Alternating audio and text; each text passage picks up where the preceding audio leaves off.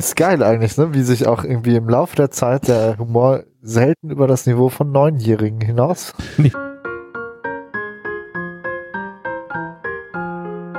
Hallo und herzlich willkommen zur nächsten Folge des Young Urban Anesthesiologists Podcast der Klinik für Anästhesiologie aus der Universitätsmedizin in Göttingen. Heute zusammen mit äh, Clemens Grimm und dem Ralf Sova aus München wollen wir die nächste Folge aus der Pharma-Reihe besprechen. In der letzten Folge haben wir uns unterhalten über Propofol. Das ist eine Folge, von der wir glauben, dass sie relativ gut angekommen ist.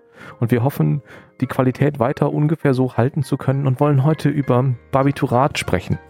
Das haben wir uns heute vorgenommen. Hausmitteilungen, Fortbildungspunkte bei der Ärztekammer gibt es wie immer über das Formular der Episode auf unserer Homepage unter ans.umg.eu slash podcast oder hier über den Link, äh, der in dem Podcast-Player eingeblendet wird. Ja, und dann steigen wir doch ohne lang zu fackeln direkt ein. Ich habe mich äh, mit den Barbituraten beschäftigt oder die Barbiturate vorbereitet. Barbiturate, das Wort leitet sich ab äh, von der, oder eigentlich sagt man nicht Barbiturate, sondern man sollte sagen Barbitursäure-Derivate. Und davon gibt es eine ganze Menge. Geschichte 1863 das erste Mal synthetisiert und dann 40 Jahre später um 1900 von Fischer und Mehring als Diethylbarbitursäure als erstes hypnotisch wirksames Präparat ja, auf den Markt gebracht. Und dann 1932 Hexobarbital, 1934 Thiopental. Das ist dann mit den Angriffen auf Pearl Harbor ganz schön in Verruf gekommen, weil es da ja in der Behandlung und der ja in dem freigebig Geb- und Verbrauch dort äh, im Nachgang relativ viele Tote gab. Und 1957 äh, hat Stölting, der legendäre Stölting aus dem Pharmabuch, dann Methohexital äh, synthetisiert und sich damit ja endgültig in den Pharmabüchern verewigt als Pharmabuch. Wir kennen in der Anästhesie vor allem das Thiopental und das Methohexital, sind beides äh, Präparate, die als Trockensubstanzen vorkommen oder auch verkauft äh, werden. Früher, vor einigen Jahren oder in der Vergangenheit, gibt es noch oder gab es äh, noch ziemlich viele orale Zubereitungsformen, die als Schlafmittel, Schlaferzwinger äh, verkauft wurden, sowas wie Speda, Nervolitan, Resedorm, Neodorm oder äh, Luminal sind vielleicht so Handelsnamen, die einem geläufig sein könnten. Das sind alles eben Barbitursäure-Derivate. Barbitursäure selber bekommt man, wenn man Malonsäure und Harnstoff miteinander zusammen äh, bastelt. Das ist ein ziemlich saures Produkt und äh, es ist so sauer, dass es über die Blut-Hirn-Schranke nicht rüber kann. Äh, und damit hat die Barbitursäure selber auch eigentlich keinen Effekt auf ZNS und macht dementsprechend auch nicht müde. Wenn man jetzt also hypnotisch wirksame Substanzen erzeugen möchte, muss man diese sauren Substanzen basischer machen, also die Azidität muss sinken und die Lipophilie muss steigen, sonst kommen wir nicht, nicht durch die äh, Blut-Hirn-Schranke durch und das schafft man, indem man da an einer, C5-Position, wir blenden das Bild in die Kapitelmarke äh, mit ein, die Strukturformel, da die beiden Wasserstoffatome rausnimmt und mit irgendwas ersetzt. Und je gesättigter und langkettiger diese Substitution ist, desto länger wirken die Barbiturate. Und wenn man da was Kurzes, Verzweigtes dran baut, dann wirken die ganz kurz. Es gibt jede Menge Varianten, was man da zusammenschustern, zusammenbauen kann. Ich habe mal gelesen mehr als 1000, ich habe auch gelesen mehr als zweieinhalbtausend große Mengen an Variationen dieser Barbitursäure-Derivate. Das Wirkprofil ist grundsätzlich bei allen ja ungefähr gleich, ähnlich. Die sind sedativ, hypnotisch und narkotisch in steigender Dosierung. Also je mehr man davon gibt, desto narkotisch wirken sie. Sie sind antikonvulsiv wirksam, insbesondere das Phenobarbital und das Methylphenobarbital. Da gibt es eine Besonderheit an dieser C5-Gruppe. Und der Effekt auf die Krämpfe, also diese antikonvulsive Wirkung, scheint unabhängig zu sein vom Sedierungsgrad. Also auch wenn man sie in subsedativen Dosen anwendet, scheinen sie Krämpfe zu durchbrechen oder zu verhindern. Den Barbituraten ähm, ist gemein, dass sie keine analgetische Komponente haben sondern im Gegenteil, sie haben sogar einen hyperalgetischen Effekt. Das darf man nicht vergessen. Also eine Mononarkose mit Barbituraten ist fies. Ich fixiere mich jetzt in den nächsten paar Minuten hauptsächlich auf das Thiopetal und das Methohexital. Das sind die beiden Präparate, die es als IV-Zubereitungen gibt und das ist das, was man so in der Narkose klassischerweise verwendet. Diese ganzen oralen Zubereitungsformen sind nicht das Steckenpferd der Anästhesiologen. Das Thiopental und das Methohexital sind beides Stereoisomere. Bei beiden hat das S-Enantiomer die höhere Potenz, aber beide Präparate werden sowieso als Racemat äh, verabreicht, sodass das äh, ein schönes Nischenwissen ist, mit dem man glänzen kann, aber es hat eigentlich kaum klinische Relevanz. Wem darf man das nicht geben? Kontraindikationen sind natürlich alle Leute, die darauf reagieren, die Allergien darauf haben. Bei malignen Hyperthermien wird es nicht eingesetzt oder darf es nicht eingesetzt werden. Bei äh, schweren Asthmatikern, vor allem im Status Asthmaticus, ist es kontraindiziert.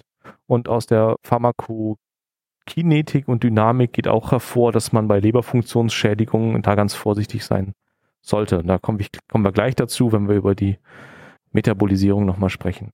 Barbiturate sind in der Schwangerschaft grundsätzlich zugelassen. Embryotox sagt, Thiopental und äh, das Methohexital sind sichere Medikamente, brauchen auch keine Stillpause in der Stillzeit. Solange man als stillende Mutter das Kind selbst halten kann, wenn man dazu in der Lage ist, äh, dann darf man sein Kind auch stillen. Früher war man da ein bisschen äh, stringenter und hat 36 Stunden lang die Milch verwerfen müssen. Ja, jetzt äh, werfen wir den Blick auf das allseits beliebte Latme-Schema und arbeiten uns durch die Pharmakokinetik durch. Ralf, unterstützt du mich ein bisschen dabei? Na klar. Ähm, Latme fängt wieder an mit Liberation. Ähm, IV-Gabe ist es wieder so, dass wir sozusagen den Wirkstoff vollständig vorhanden haben nach IV-Gabe. Aber äh, Ingmar hatte ja anfangs kurz erwähnt, es gab auch eine ganze Menge Schlaftabletten und für die ist bekannt, dass sie gut und schnell intral resorbiert wurden nach oraler Gabe. Alles weitere ist jetzt ähnlich wie Ingmar schon sagte, bezogen auf unsere EV-Hypnotika Thiopental und Methohexital. Die Plasmaproteinbindung bei der Absorption ist ähm, auch hier wieder hoch, jedoch bei beiden letztendlich unter der von Propofol, die in den oberen 90ern war. Thiopental sind bei Werten von 80 bis 90 Prozent angebunden und angegeben und Methohexital mit 73 Prozent. Wenn man Thiopental oder Methohexital IV gibt, dauert es ungefähr 30 Sekunden bis zu einer tiefen Hypnose. Da sind dann auch die Spiegel im Effektkompartiment, also im Gehirn am höchsten. Damit kommen wir auch schon zur Distribution. Bei all diesen IV-Injektions- Hypnotiker muss man sich immer wieder dieses Kompartimente-Modell vor Augen rufen. Wir injizieren ins zentrale Kompartiment das Blutvolumen und von dort aus findet eine Umverteilung in die jeweiligen Kompartimente an, statt in die gut und schlecht durchbluteten sowie das Effektkompartiment und nach 30 Sekunden ist eben schon der Spitzenspiegel im Gehirn erreicht. Danach folgen weitere Umverteilungen. Ja, dann ist es aus dem Blut, also dann ist es aus dem langsamen zentralen Kompartiment Blut erstmal umverteilt. Ja, dann ist es da weg. Es kommt zu einem Equilibrium. Aber dann ist es ja noch im Körper drin und dann schlägt die sogenannte Eliminationshalbwertszeit zu. Und die ist beim Thiopental ziemlich lang, das sind elf Stunden. Und beim Methohexital deutlich kürzer, aber immer noch gehörig lang mit vier Stunden. Das heißt, wir haben eine relativ kurze Wirkung, nämlich bis das, der Wirkstoff aus dem Blut ins Effektorkompartiment ZNS übergegangen ist. Und von dort diffundiert es dann in die langsamen Kompartimente und da bleibt es dann eine ganze, ganze Weile, bis es von dort eben nach und nach ganz langsam ausgeschieden wird. Stichwort Metabolisierung. Nächste, nächster Abschnitt des Latme-Schemas. Wie werden wir das Zeug wieder los, wenn es mal in unseren Körper eingedrungen ist? Die kurzwirksamen Substanzen werden hauptsächlich in der Leber ja, abgebaut, kann man fast sagen. Äh, hydroxyliert, dehydriert zu Ketonen oder über eine Zytochrom P450 Oxidation zu Carbonsäuren. Das ist auch diese Phase 1 äh, Reaktion. Es gibt auch eine Phase 2 Reaktion. Äh, das ist eine Konjugatsreaktion mit Glucuronsäure. Da merkt man schon, das findet irgendwie in der Leber äh, statt. Und wenn man da eben eine schwere Leberfunktionsstörung hat, dann behindert das eben den Abbau der Barbiturate und es kommt zu einer, zu einer verstärkten oder verlängerten Wirkung. Die Metabolisierung ist ja eben verlangsamt. Grundsätzlich ist es eine Kinetik erster Ordnung, die aber so schnell gesättigt ist, dass man dann in eine Kinetik nullte Ordnung übergeht. Zur Erinnerung, Kinetik erste Ordnung sind Medikamente, die ihren Umsatz direkt proportional zur Substratkonzentration haben. Thiopental wird in der Leber zu Pentobarbital abgebaut und Pentobarbital ist äh, eine Substanz für die, die sich mit Schlaftabletten auskennen, das heißt auch Neodorm. Also da gibt's noch eine, einen wirksamen Meto Metaboliten, der dann am Ende da noch übrig bleibt. Also nicht am Ende übrig bleibt, aber als Zwischenschritt. Ähm, der erste Elimin- oder Metabolisierungsschritt führt zu einer weiteren äh, wirksamen Substanz. Das fand ich ganz spannend. Langwirksame Präparate, Stichwort Elimination, werden häufig unverändert über die Niere ausgeschieden. Und den Rest, ja, haben wir gerade eigentlich schon besprochen. Die kurzwirksamen Präparate hauptsächlich hepatisch metaboli metabolisiert und darüber dann auch ausgeschieden. Ja, damit ist das Latme-Schema der Barbiturate abgehakt. Müsst ihr bei diesen ganzen alten äh, Schlaftablettennamen auch immer an Babylon Berlin oder sowas denken? Ja. Gut. An Ernst Jandl und Babylon nee. Berlin. Ich habe noch einen kleinen Nachtrag, den wir früher angeteasert hatten, aber gar nicht mehr erwähnt hatten, glaube ich. Zum Thema Plasmaproteinbindung. Uremischer Patient. Da wird das ähm, Thiopental aus der Plasmaproteinbindung verdrängt teilweise und wirkt somit so stärker, wenn man es ihm gibt. Weil nicht so viel Plasmaprotein zur Bindungsmöglichkeit und sozusagen in Anführungsstrichen Inaktivierung in diesem Moment vorliegt. Also mehr freie, freies Pharmakon, stärkere Wirkung. Nächste große Überschrift ist die Pharmakodynamik der Barbiturate. Da kann man sich wieder leicht machen äh, und groß postulieren, dass es im Einzelnen noch nicht abschließend geklärt ist, so wie es bei fast allen hypnotisch wirksamen Medikamenten der Fall ist. Was man weiß, ist, dass es über GABA-A-Rezeptoren äh, auf die Chloridkanäle geht und es zu einem verstärkten Einstrom von Chloridionen und damit zu einer Hyperpol Hyperpolarisation der Zellen kommt.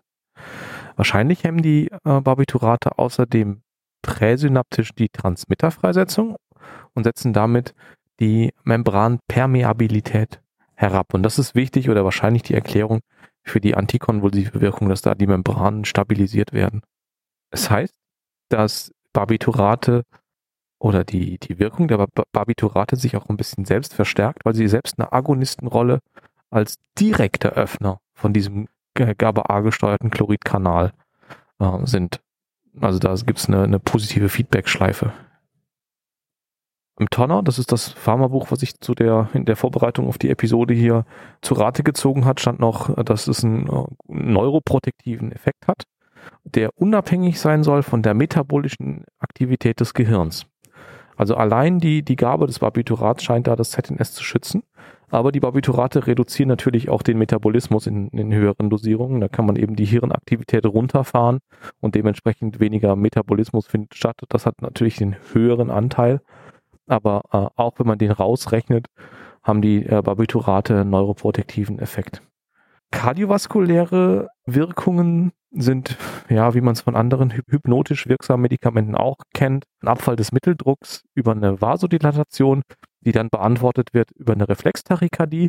Der Gefäßwiderstand bleibt ungefähr gleich. Also muss man ein bisschen aufpassen bei Patienten, die das oder die, die denen die Möglichkeit zur Reflextachykardie nicht so richtig äh, gegeben ist, also denen die Kompensationsmöglichkeiten fehlen. Da muss man besonders aufpassen, äh, wie man die in die Vasodilatation ja, spritzt oder wie man damit umgeht, wie man das kontert. Barbiturate machen eine zentrale Atemdepression, verschieben die O2 und CO2-Antwortkurven nach rechts für ungefähr eine Viertelstunde und dann schieben sie sich von alleine wieder zurück. Die Reflexe am Atemweg sind ein bisschen weniger abgeschwächt als unter Propofol. Der Rachenschlund wird nicht so weich wie unter Propofol und die Gefahr von Laryngo- oder Bronchospasmen ist auch höher. Und das ist der Grund, warum man eben in der Standardnarkose lieber das Propofol benutzt, weil die Intubationsbedingungen damit leichter sind. Ähm, und Barbiturate führen zu einer Histaminfreisetzung. Das kann von einem einfachen Flush im ähm, Halsbereich, im Dekolletébereich losgehen, kann aber auch beim Asthmatiker zu einem ja, schweren Status äh, führen und die mukoziliäre Clearance wird außerdem auch noch gehemmt. Spannender Fun Fact, so ein ganz typischer Geschmack nach Knoblauch oder Zwiebeln, die Patienten beschreiben, wenn sie IV-Barbiturate äh, bekommen. Ein ganz erheblicher Anteil träumt. 40 Prozent heißt es, haben Traumerlebnisse. Und im Gegensatz zum Propofol sind die wohl nicht alle positiv, sondern da kann man unter Barbituraten auch ordentliche Albträume erleben, was unter Propofol wohl sehr selten ist. Augeninnendruck sinkt, machen auch alles, auch so ein, so ein Muster, was sich durchzieht. Im Tanner stand dann so ganz nett, man kann das ja mit Succinylcholin sich den Effekt zunutze machen. Wenn man Barbiturate gibt und gleichzeitig Subsi, dann bleibt der Augendruck ungefähr konstant. Schönen Dank aus. Wenn man äh, das ein bisschen nacheinander macht, dann äh, gewinnt Succinylcholin und der Augeninnendruck äh, überschießt. Also soll ich es parallel infundieren dann? Ja, am Ende, genau dann. Nein, denk über den Augeninnendruck nach und nimm einfach keinen Suki. Eigentlich gibt es keinen Grund, den Augeninnendruck hochzuspritzen. Das wäre mir neu. Müssen wir nochmal äh, uns äh, um, umhören. Ja, und dann gibt's noch so ein paar klassische Nebenwirkungen, die auch alle äh, Medikamente mitbringen, sowas wie Durchfall und Exantheme. Das gibt's überall. Barbiturate führen zu einer Uterusrelaxation. Das sind ganz lange das, das Medikament für die Begleitung von Sektiones, von Kaiserschnitten gewesen. Jetzt wird so langsam abgelöst von Propofol, habe ich den Eindruck, aber bis dahin war das alles, waren das alles Barbituratnarkosen. Barbiturate sind plazentagängig und haben damit auch einen potenziell atemdepressiven äh, Effekt auf den Fötus bzw. das Neugeborene. Dazu habe ich noch was gehört, Entschuldigung, wenn ich jetzt wieder ins Wort falle, dass die Leber des Neugeborenen das so toll wegstoffwechselt, dass der Effekt eigentlich nicht mehr da ist. Hast du es auch? Das ist die, so ein bisschen auch die klinische Erfahrung, die man in diesen Sektionen gewinnt, dass die eben nicht schwer atemdepressiv auf die Welt kommen. Also ich meine, dass ich gelesen habe, dass es darauf ankommt, wie lange die, der Kaiserschnitt dauert. Wenn es zu lange dauert, dann kann das natürlich auch zur Atemdepression führen, weil das Ungeborene oder das Neugeborene genug Zeit hatte, das aufzunehmen, das abzubekommen. Ja, gut, ich habe jetzt an eine Notsektion tatsächlich gedacht. Ja. Aber die sind ja immer schnell, also das Kind ist ja immer schnell raus. Ja, ja. Barbiturate machen abhängig und das gilt vor allem für die äh, oralen für die Schlaftabletten. Das ist so eine Mischung aus körperlicher und äh, psychischer äh, Abhängigkeit. Und wofür sie so verschrien sind, oder was heißt verschrien, wovor man sich fürchtet, da bin ich selber auch so ein gebranntes Kind, ist das Parabasat-Geschehen. Das Worst-Case-Szenario bei der Anwendung von äh, den Barbituraten ist eine intra- eine versehentliche intraarterielle Gabe. Das Thiopental ist extrem alkalisch, es wird extrem alkalisch gemacht hatten wir ja vorhin gesagt, dass wir das brauchen, um äh, durchs ZNS durchzukommen oder durch die, durch die Bluthirnschranke durchzukommen. Aber das macht, das ist der Grund ähm, für die Gefäßreizung und für pH-vermittelte Gewebenekrosen. Was macht man, wenn sowas auftritt? Wenn man dann Zugang hat, und also wie gesagt, im schlimmsten Fall geht es in die Arterie, das macht Vasospasmen. Äh, und wenn dann eben das eine Endarterie ist, äh, ist die distal davon gelegene Extremität in Gefahr. Man muss den Zugang, über den man das gespritzt hat, belassen, dass man gegebenenfalls da Lidocain drüber geben kann, um die Schmerzen ein bisschen zu lindern. Und man kann sogar äh, da eine lokale Spasmolyse dann noch spritzen oder spritzen lassen. Sympathikolyse über äh, Plexusanästhesie ist noch beschrieben und äh, die Anwendung von Wärme, um eben die Gefäße dort wieder aufzukriegen. Das ist das, was man machen soll, wenn es nach intraarteriell läuft. Ähm, so ähnlich ist es auch bei der paravasalen Gabe, also wenn man eine, einen Venenzugang legt, eine Thiopentalnarkose machen möchte äh, und dann sagt der Patient bei der Injektion schon, es tut schrecklich weh, und entgegen besseren Wissens äh, spritzt man dann weiter und äh, es gibt eben ja so ein Depot mit diesem hochalkalischen Thiopental. Auch das kann zu Gewebsnekrosen führen. Auch da soll man eigentlich den Zugang belassen, um so viel wie möglich von dem Paravasat ja absaugen oder rauslaufen lassen äh, zu können. Auch da steht Wärme wieder im Vordergrund. Dann ist eben die also da kommt es auch zu, ne, zu Vasospasmen, aber dann eben in den kleinen Gefäßen, in den Arteriolen, äh, und äh, da im Kapillarbett. Und das ist dann das, was die, was die Nekrose macht. Das ist in der Anwendung einfach noch, glaube ich, ganz wichtig. Was fällt einem noch zu Barbituraten ein? Äh, Barbiturate sind äh, aus dem Zeitalter der Schlaftabletten auch der Klassiker gewesen in suizidalen Handlungen, also dass man sich eben mit Barbituraten überdosiert und dann über die Atemdepression suizidiert hat. Äh, in den USA werden Barbiturate für Hinrichtungen genutzt. Da muss man auch sagen, auch Etomidat wird seit neuestem da zur Hinrichtung benutzt, anscheinend ja. 2017 das erste Mal in Florida. Das hängt damit zusammen, dass die Hersteller da natürlich kein Interesse dran haben, Negativschlagzeilen als Hinrichtungsmedikament zu machen. Ja. Midazolam wurde da zum Beispiel vom Hersteller nicht, nicht mehr bereitgestellt. Genau. Und das ist mit den Barbituraten auch, auch gewesen, dass sie sich da immer weiter umschauen müssen, äh, was sie eigentlich noch benutzen dürfen, müssen, können, sollen. Ja, aber das ist eben was, wo das häufig noch genutzt wird. Also häufig ja zum Glück nicht, aber wo es genutzt wird. Ja, und wenn man sich die Strukturformel anschaut, dann ist es auch nicht mehr weit zum Thalidomid. Handelsname ist Contagan. Das ist eine eng verwandte Substanz. Die hat, naja, das war das am meisten verkaufte Schlafmittel, weil so ein günstiges Nebenwirkungsprofil und das günstig ist äh, in ganz großen Anführungsstrichen. Das ist so lange günstig gewesen, bis man gemerkt hat, dass es eben schrecklich teratogen ist. Und mittlerweile ist diese Teratogenität, äh, oder wenn man über Teratogenität nach, äh, nachdenkt und darüber spricht, eigentlich fast synonym mit dem Contergan oder dem Thalidomid zu setzen. Das ist das, was wir damit verknüpfen. Aber was die respiratorischen Kreislaufkomplikationen anging, war das Contergan oder das Thalidomid ein, ja, ein relativ sicheres Präparat. Wie wenden wir es jetzt am Ende an? Das Trapanal wird üblicherweise in Dosierungen von drei bis fünf Milligramm pro Kilogramm Körpergewicht gegeben, die, wobei die fünf Milligramm eine ziemlich harte Rapid Sequence Induction Dosis äh, darstellt. Eine kontinuierliche Gabe wird nicht empfohlen, hängt auch wieder zusammen mit dem pH und der langsamen Eliminationshalbwertszeit. Genau. Beim Metohexital, das ist die kürzer wirksame Substanz. Die eignet sich so, ja, es ist fast so ein Propofolersatz für kurze, kurze Eingriffe. Da sagt man ein bis zwei Milligramm pro Kilogramm ähm, Körpergewicht äh, als Bolus. Und das Metohexital äh, hat auch noch seine Stärken, wenn man es nicht nur IV geben kann, sondern auch intramuskulär. Da spricht man über 5 Milligramm pro Kilogramm IM. Und es geht auch rektal mit 20 bis 30 Milligramm pro Kilogramm rektal. Kave. Genau. Es kann tatsächlich bei ähm, rektale Anwendungen, äh, zum Beispiel bei der Anleitung bei Kindern, dazu führen, dass sich da Blutungen bilden. Also da muss man ein bisschen vorsichtig sein. Kleiner Lifehack äh, für den für den Thiopental mögenden Anästhesisten oder Anästhesisten, die sich aber schwer tun mit Maskenbeatmung.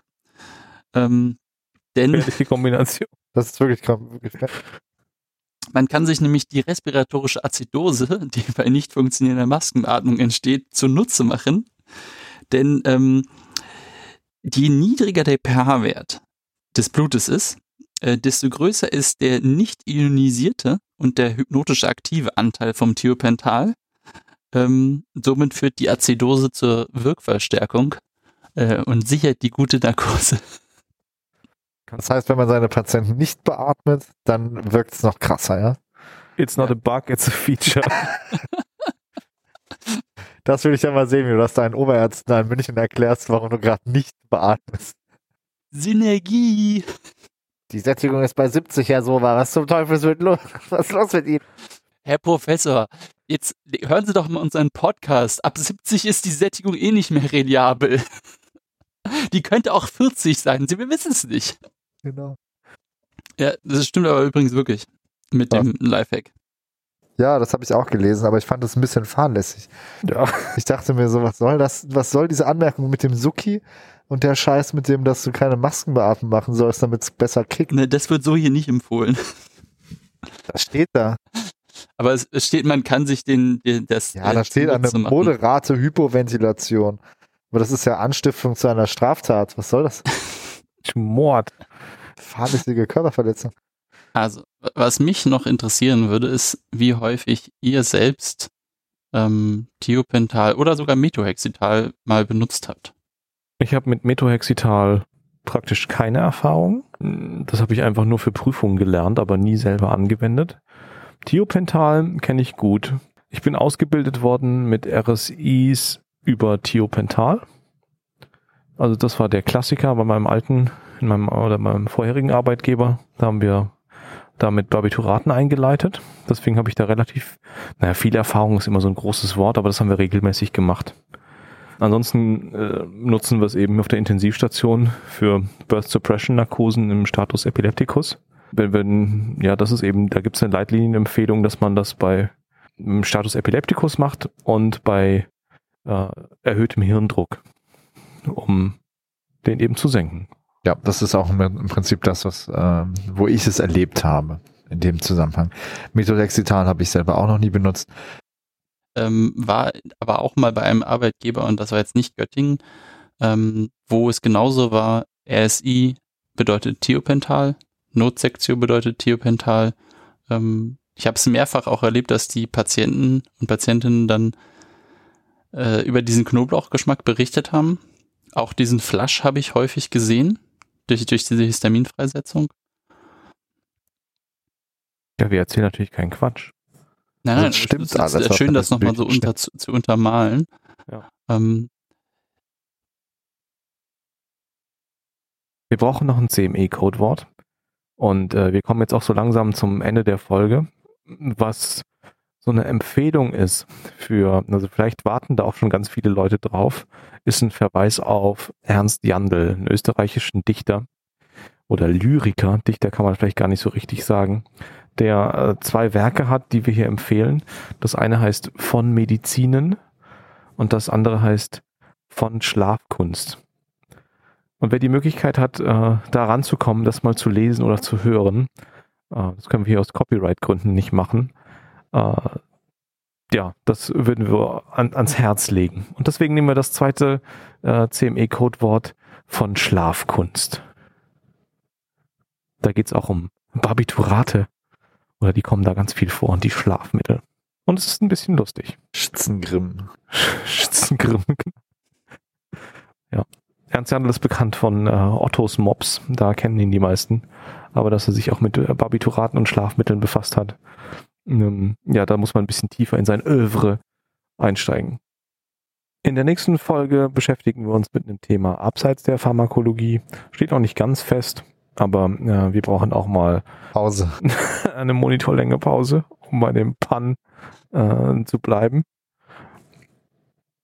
Vielleicht wieder was Schönes über Schlaf. Von Medizinen wird es auf jeden Fall sein. Ja, wir bedanken uns für die Aufmerksamkeit, verweisen auf unsere Homepage at ins.umg slash podcast mit den dazugehörigen Formularen für die Fortbildungspunkte. Unser Twitter-Kanal ist at ins-umg. Wir verabschieden uns und bis bald. Tschüss. Die, und die Studien, über die wir gesprochen haben, hauen wir noch in die... Ja, wie immer. In die Show Notes. Macht's gut. Tschüss. Schützengrimm. Schützengrimm. Herr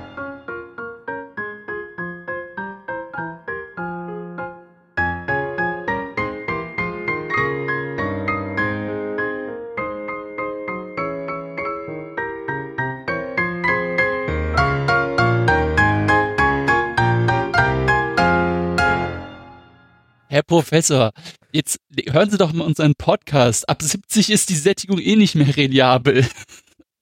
Die könnte auch 40 sein. Sie wissen es nicht.